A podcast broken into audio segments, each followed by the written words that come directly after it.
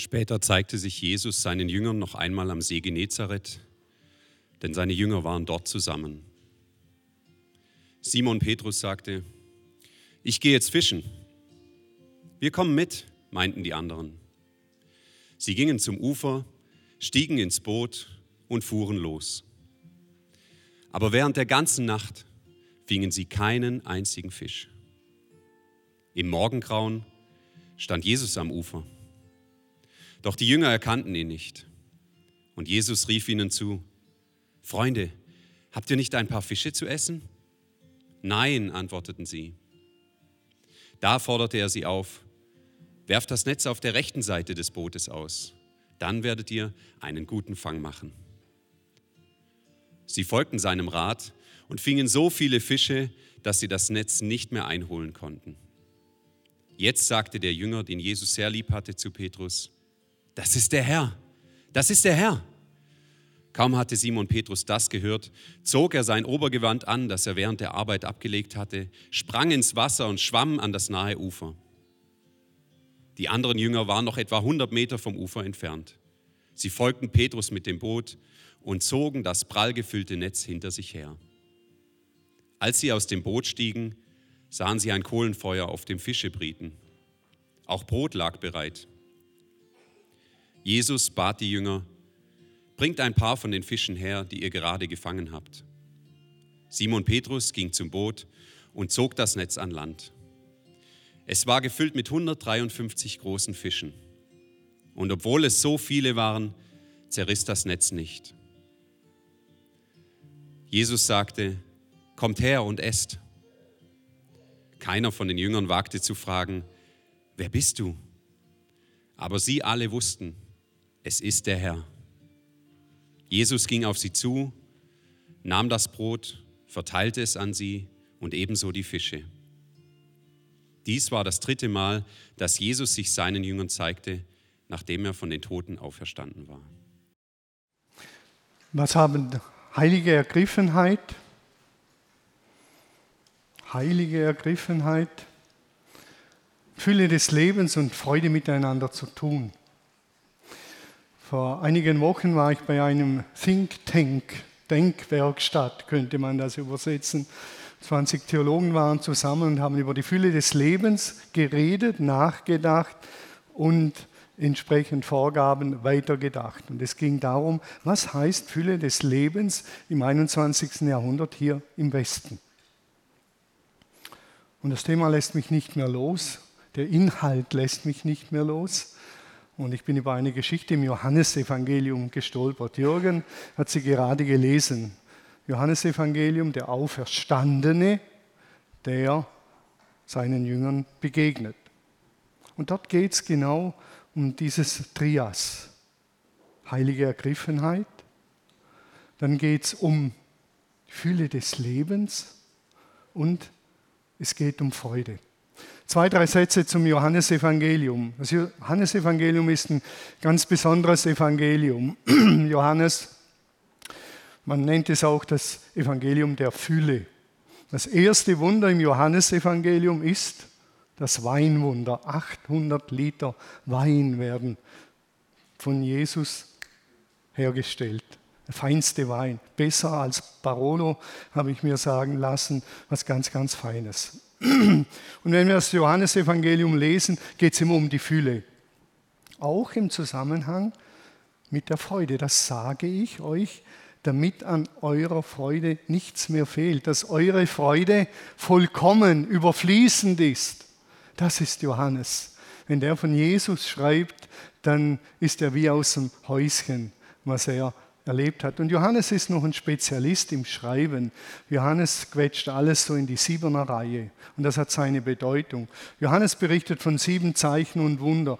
Johannes berichtet von siebenmal hat Jesus die Ich bin Worte gesagt. Ego aimi, ich bin der ich bin. Das hat er siebenmal gesagt. Siebenmal kommt im Johannesevangelium das Wort Substantiv Liebe vor. Siebenmal kommt Liebe vor. Und siebenmal kommt doch tatsächlich der Name Thomas vor. Und auch das hat seine Bedeutung. Ja, siebenmal kommt Thomas vor. Und das hat seine Bedeutung.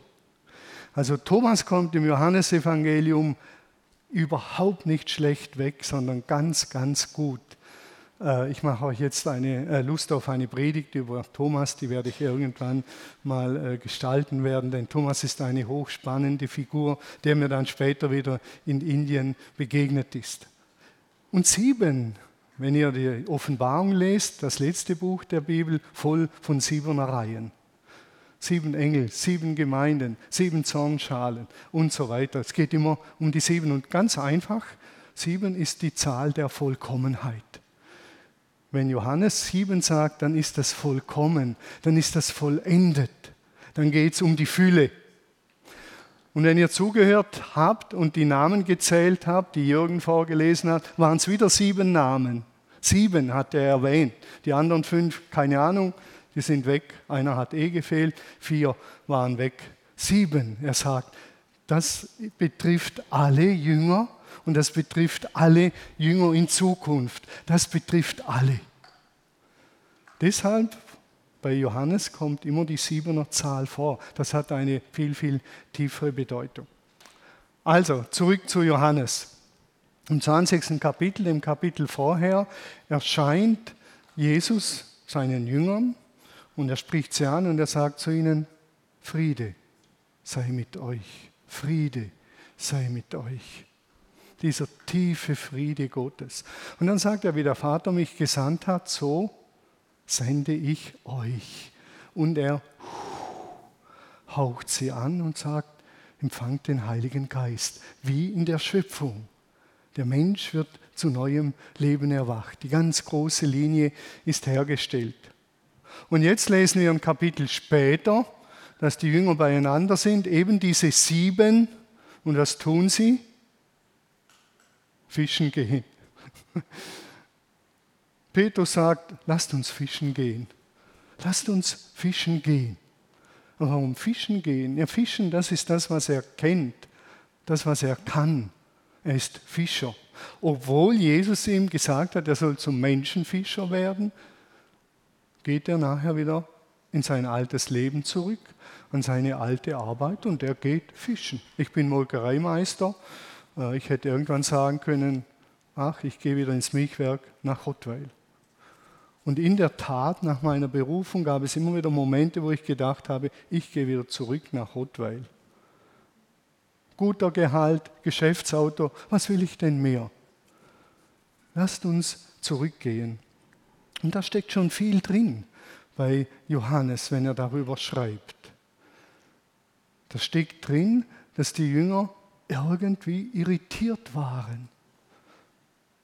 Und dann gesagt haben, wir tun das, was wir können, nämlich in unsere angestammten Berufe gehen. Wir gehen wieder fischen. Was bringt es denn mit diesem Jesus? Verrückt, die haben Wunder erlebt und dann gehen die wieder fischen. Was bringt's? Johannes schreibt übrigens viel in Rätsel. Viele Dinge erwähnt er, löst sie aber nicht auf. Er löst nicht auf, warum diese wieder fischen gingen. Das sagt er uns nicht. Das lässt, lässt er stehen. Und Johannes, wer Johannes liest, braucht viel Zeit und muss viel Zeit investieren, einfach das Geschriebene auf sich wirken zu lassen, die Geschichten auf sich wirken zu lassen, in den Geschichten spazieren gehen, Teil der Geschichte werden, denn die sind so voll, die kann ich nicht, so wie wir es lesen gelernt, äh, gewohnt sind, einfach überlesen, zack und ich hab's. Da täusche ich mich gewaltig. So auch diese Geschichte. Warum sind die wieder fischen gegangen? Johannes sagt uns das nicht.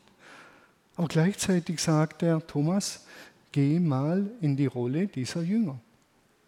Schlüpf mal in ihre Rolle. Und du wirst feststellen, dass du auch immer diese Tendenzen hast. Ich gehe wieder fischen. Ich tue das, was ich kann. Das tue ich. Ich gehe wieder fischen. Das ist das, was ich kann. Alles andere ist so unsicher mit diesem Jesus. Viele Leute heute im Westen sind in einer Phase der Dekonstruktion des Glaubens. Das alte Denken vom Glauben trägt nicht mehr durch. Wir sind eine mündige Welt geworden. Und es trägt nicht mehr durch. Und dann dekonstruieren wir und dann gehen wir zurück in unser altes Leben. Lass uns so leben wie vorher. Noch ein bisschen religiöse Garnitur dazu und das war's dann. Ab und zu vielleicht an diesen Jesus denken. Johannes lädt uns ein und sagt, gehört ihr zu denen, die fischen gehen? Zurück in ihr altes Leben, wenn es schwierig wird? Oder sagt er, jetzt erst recht mit diesem Jesus leben? Und dann kommt das Verrückte in dieser Geschichte. Sie werfen die Netze aus und nicht einmal das Fischen klappt mehr, gar nichts mehr klappt. Diesem Jesus nachfolgen ist Petrus extrem auf die Schnauze gefallen. Er hat ihn verraten am Kohlefeuer. Und jetzt gehen sie fischen und nicht einmal mehr das klappt. Also wenn ich mir vorstelle, ich gehe zurück ins Milchwerk und ich mache nur Fehler. Nicht einmal das kriege ich mehr hin. Auch das alte Leben funktioniert nicht mehr.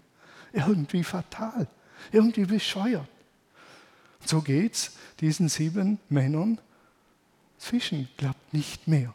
Sie kriegen es nicht mehr hin. Und jetzt wird die Szene lebendig. Jetzt kommt Leben in diese Szene. Vielleicht waren manche schon am See Genezareth, wo die Boote sind. Und die sind draußen, 40 Meter vielleicht vom Ufer entfernt. Die Jünger sind ja alleine nicht in der Lage, fischen zu gehen. Sie fangen nichts mehr. Und dann geschieht das Verrückte auf das Wort von Jesus hin. Am Morgen, wo man sowieso aufhört zu fischen, kommt er und sagt, werft die Netze aus. Und dann tun sie das. Sie werfen die Netze aus und sie fangen so viele Fische, endlos viele Fische, und wir sind ja bei der Fülle, dass sie nicht mal ins Boot hochgezogen bringen. Sie müssen das Boot ans Ufer schieben und das Netz hinter dem Boot herziehen. Auf sein Wort hin werfen sie das Netz aus und siehe da, es ist übervoll, übervoll. 153 ist auch wieder so eine Zahl. Es ist übervoll. Das ist der Aufbau dieser Geschichte. Und dann, dann sagt Johannes, der im Boot ist, zu den anderen, es ist der Herr. Es ist der Herr. Ich weiß nicht, wie er es gesagt hat. Hat er gesagt, ah, es ist der Herr. Oder hat er gesagt, es ist der Herr? Oder hat er gesagt, es ist der Herr in heiligem Staunen? Johannes sagt uns das nicht, wie er es gesagt hat. Aber eins bin ich sicher, er hat nicht gesagt, ach, es ist der Herr. Der macht halt so Zeug. Setzen wir uns erstmal hin und dann sagen wir, es ist der Herr. Und dann lassen wir den Herrn einen guten Mann sein. Es hat sie gepackt. Wahrscheinlich eine heilige Scheu. Ehrfurcht, Respekt, Begeisterung, Freude, eine Mischung von allem. Es ist der Herr, es ist der Herr. Und das Verrückte an dieser Geschichte ist, sie erkennen ihn erst, nachdem sie getan haben, was er ihnen gesagt hat. Also sie erkennen ihn nicht im Voraus, sondern sie erkennen ihn in dem Moment, als sie getan hatten, was er gesagt hatte. Kommt bei Johannes übrigens immer wieder vor. Wer den Willen dessen tun will, der mich gesandt hat, der wird erkennen, dass ich von Gott komme. Tun und erkennen hängt zusammen. Und erkennen ist mehr als im Kopf erkennen, im biblischen Sinne. Erkennen hat mit der ganzen Person zu tun. Das ist dasselbe Wort erkennen wie Abraham, äh, Abraham auch, ja. Äh, Adam erkannte seine Frau und sie wurde schwanger. Also er hat mit dir geschlafen. Das ist biblisches Erkennen. Ist viel mehr als, jetzt habe ich es verstanden. Tief innen habe ich es ergriffen, begriffen. Tief innen hat es mich erreicht. Ich habe es erlebt. Es ist der Herr. Aber zuerst müssen Sie so ein bisschen Vorschussvertrauen geben und tun, was er sagt. Wir doch denken Jesus theoretisch, wägen ab theoretisch und kommen zum Schluss, also sowas gibt es nicht mehr. Wunder gibt es nicht mehr in meinem Kopf. Geh hin und tu und du wirst dich wundern. Dann wird was passieren. Johannes sagt uns hier auch wieder, denkt darüber nach. bräuchten wir normalerweise eine halbe Stunde, um nur über das mal nachzudenken, in uns zu bewegen. Tun und erkennen. Wo habe ich gesagt, es ist nicht der Herr, aber ich habe überhaupt nicht getan? Also kann ich ihn gar nicht erkennen. All diese Zusammenhänge. Szenenwechsel. Wir gehen weiter. Wir haben ja nicht so viel Zeit. Szenenwechsel. Jesus ist schon dabei, Fisch und Brot auf einem Holzkohlefeuer zu braten. Er sagt zu seinen Jüngern, habt ihr was zu essen? Und dann lesen wir in Vers 9, dass er schon auf einem Holzkohlefeuer Fisch brät und Brot liegt daneben. Ja, wo hat er das denn wieder her? Wo kommt denn das jetzt überhaupt her?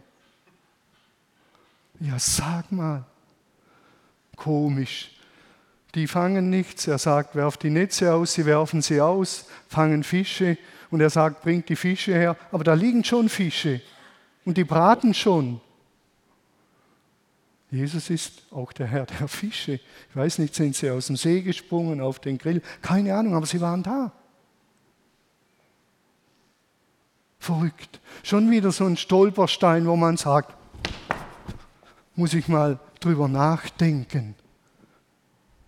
Was ist denn da passiert? Und dann noch eins, noch ein, eine kleine Erinnerung. Holzkohlefeuer, Stichwort Holzkohlefeuer und Petrus.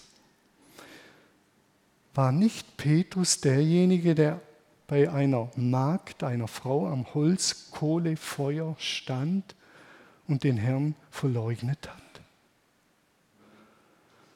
Ich kenne den nicht, hat er zu ihr gesagt. Lasst mich in Ruhe. Verflucht sei ich, wenn ich den kenne. Ich kenne den nicht. Am Holzkohlefeuer, der Duft von Holzkohle. Und jetzt steht auf einmal Jesus am Holzkohlefeuer, nicht mehr die Magd und nicht Petrus. Ich weiß nicht, was in dem Petrus abging in dem Moment, nächsten Sonntag dann mehr zu dem. Holzkohlefeuer. Schon wieder so ein Stichwort. Und da stand der Herr am Holzkohlefeuer. Und Petrus denkt, oh Backe, jetzt wird der Spieß umgedreht. Wie soll das ausgehen? Wie soll das enden? Der sagt, wir sollen fischen, aber er hat schon Fische. Der braucht uns ja gar nicht. Und doch braucht er uns. Wieder so ein Bild. Um sein Reich zu bauen, braucht Jesus uns eigentlich nicht, aber er hat sich entschieden, uns zu brauchen. Also bitte schön, liebe Nachfolgerinnen und Nachfolger, nehmt das ernst. Jesus hat sich entschieden, uns zu gebrauchen. Und sagt dann bitte nicht, Jesus braucht doch mich nicht, ich bin doch so ein Dorfopa. Was will er mit mir schon anfangen? Er hat sich entschieden, mich, Thomas Daualter, zu gebrauchen, Dominik Pfenninger zu gebrauchen, Christine Rebholz zu gebrauchen. Er hat sich entschieden und nehmt das ernst. Er hat sich entschieden, nicht weil er uns brauchen würde. Aber er gibt uns so viel Lehre und sagt, ich brauche dich. Du, dich will ich. Krass. Und noch einmal läuft, läuft uns der Schauer über den Rücken. Ähnlich wie im Obermach Gemach geht er durch verschlossene Türen. Und er sagt, kommt her und esst. Und dann kommt dieser Schauer keiner seiner Jünger getraute sich, ihn zu fragen, wer bist du? Wer bist du? Sie wussten, dass es der Herr war. Heilige Ergriffenheit. Die getrauen sich nicht, ihn zu fragen und zu sagen, wer bist du eigentlich? Sie wussten, dass es der Herr war. Staunen, Ehrfurcht. Respekt, Freude, Hoffnung, Angst. Eine extreme Mischung. Warum, warum wollten sie ihn nicht fragen? Sie waren zwei bis drei Jahre mit ihm oder drei Jahre mit ihm unterwegs, Tag und Nacht.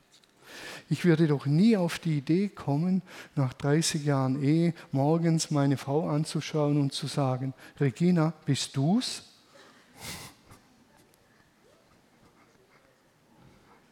Ich habe mir das heute Morgen überlegt, ob ich das machen soll.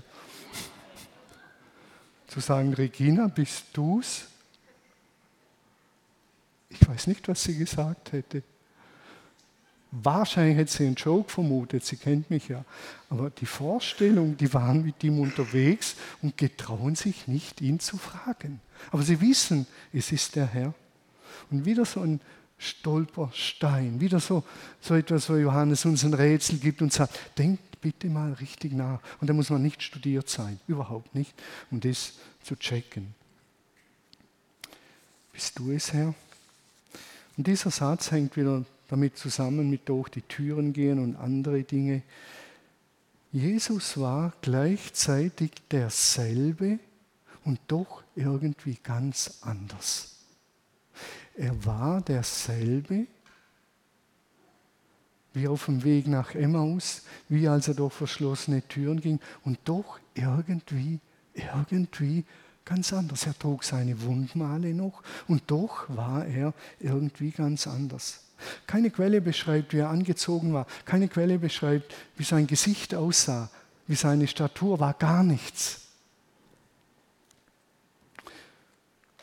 Es ist ein Blick in die Zukunft, könnte man sagen. Er war durch den Tod gegangen in eine andere Welt und war wieder quasi wie zurückgekommen.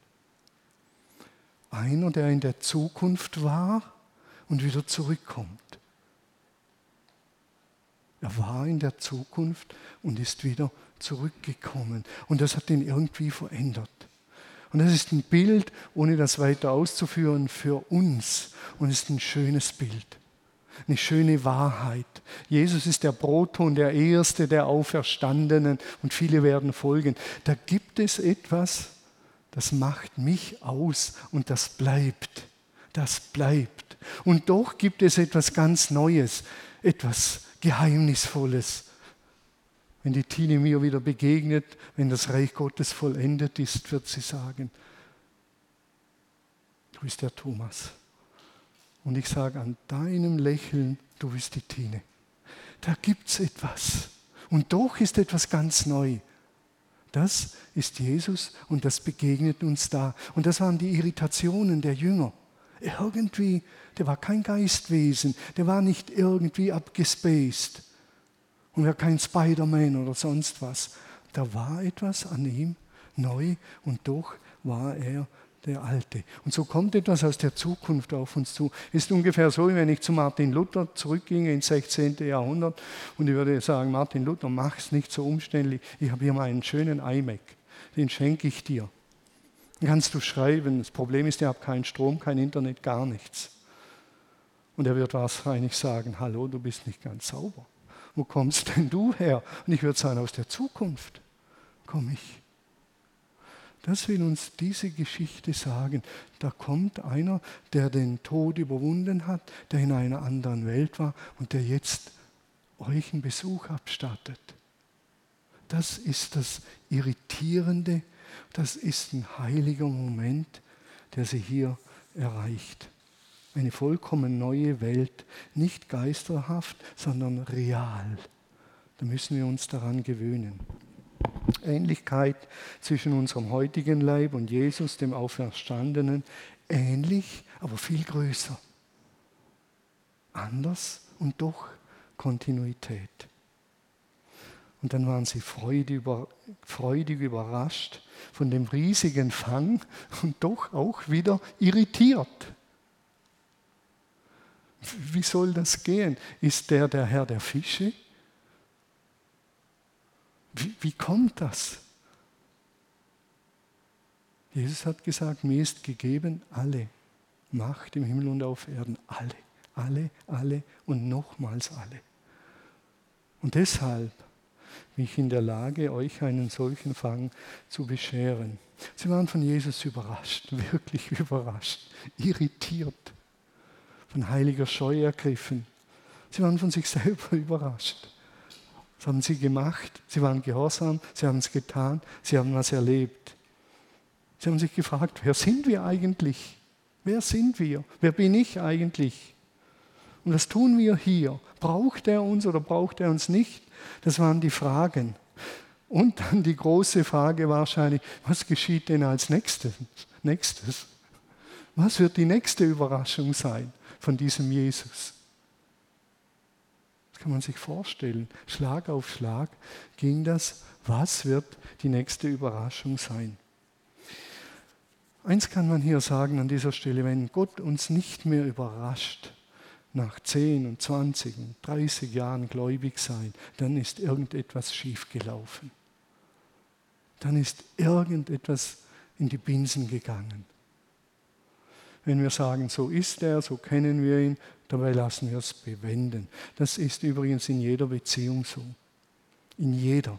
Wer 30, 40, 50 Jahre verheiratet ist und sagt, ich kenne meine Frau, ich kenne meinen Mann, ich weiß, wie die ticken, alles klar dann hat er aufgegeben zu leben, Beziehung zu leben, so auch mit Jesus. Ich bin viele Jahre mit dem unterwegs, sehr intensiv und ich bin immer wieder überrascht.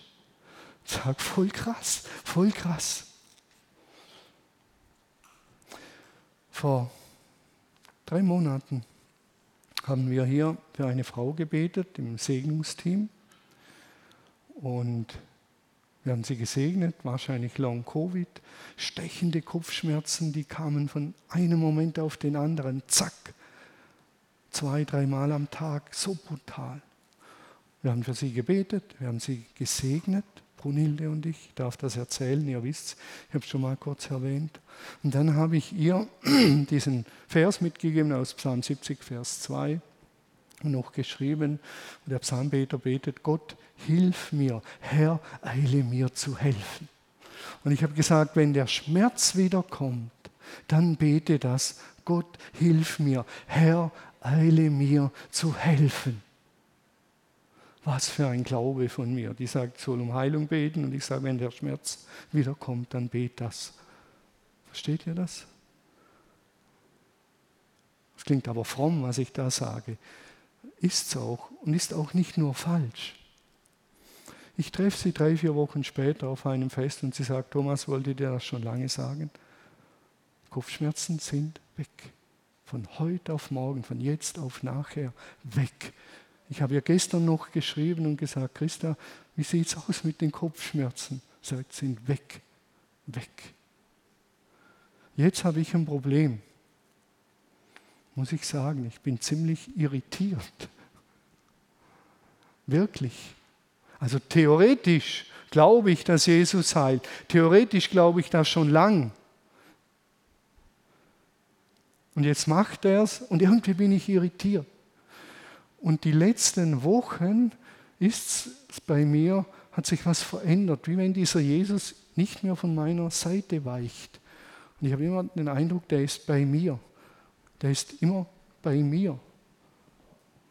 So nahe, auf Tuchfühlung. Und ich denke, Oh.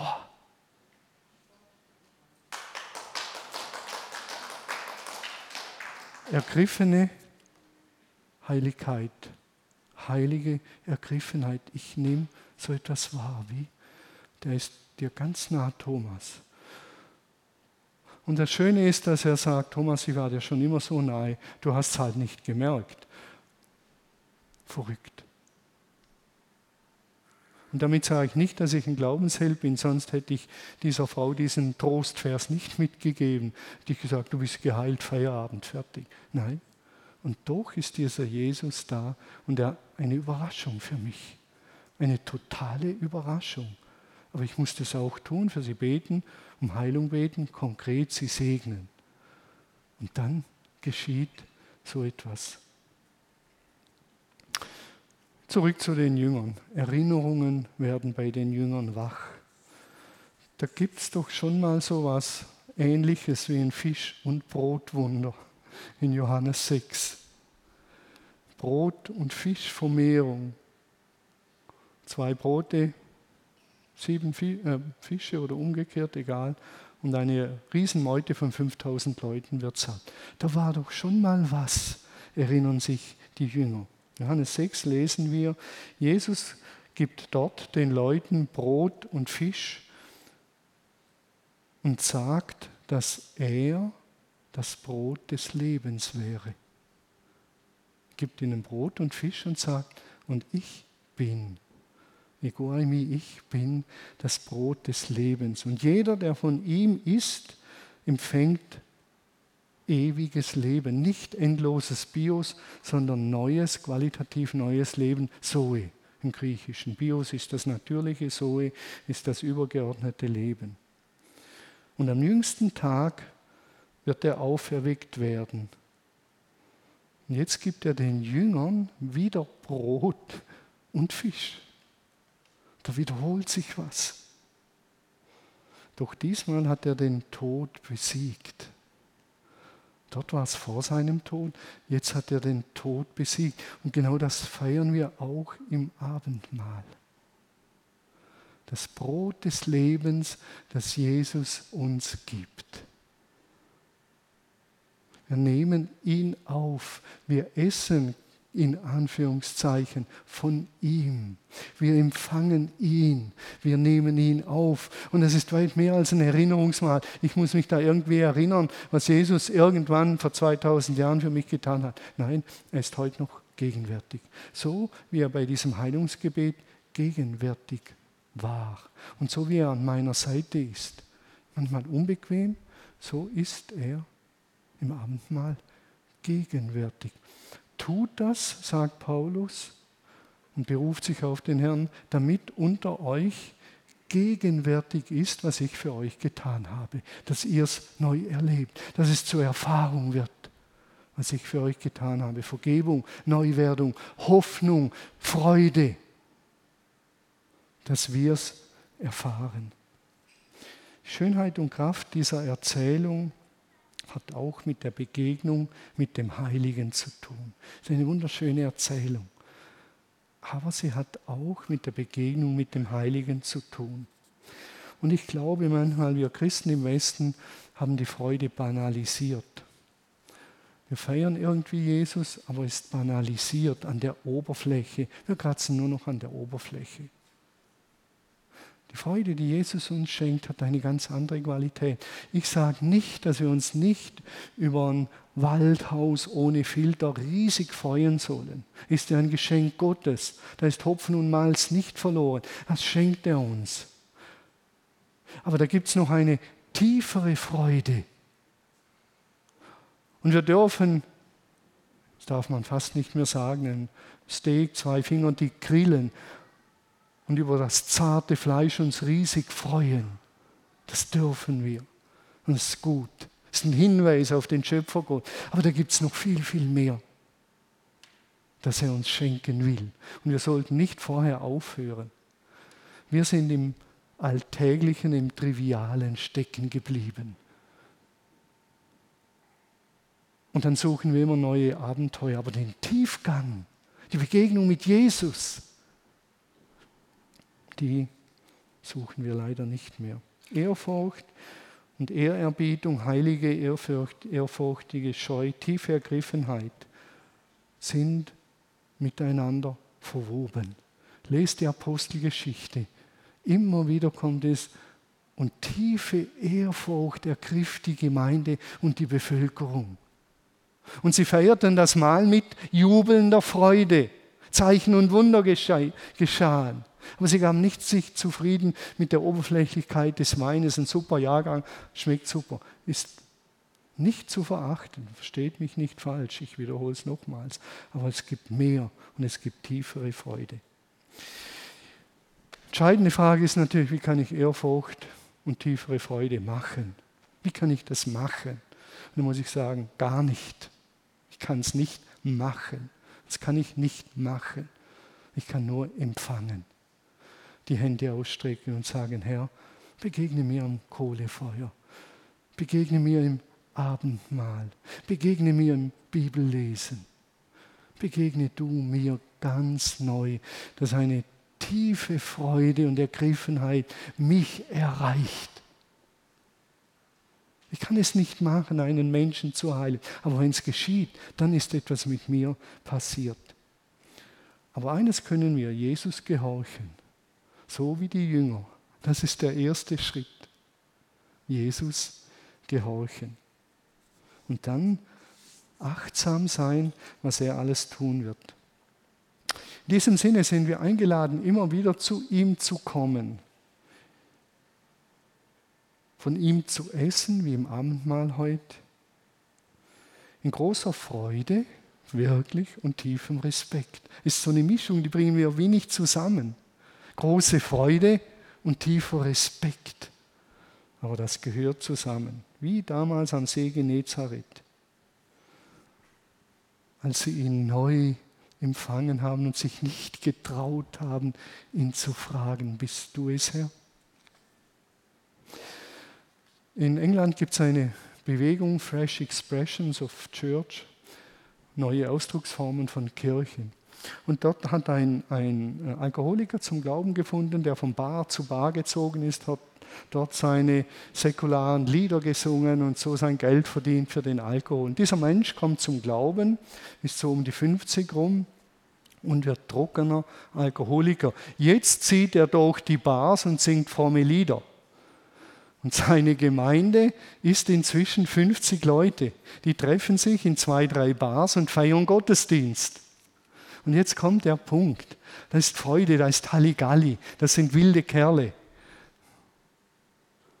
Und dann sagt er, zum Abendmahl feiern gehen wir aber in Church of England, die angestammte Kirche, um dort Abendmahl zu feiern. Dort ist Besinnung, dort ist Kraft. Und wir brauchen diese Kraft, um drucken zu bleiben.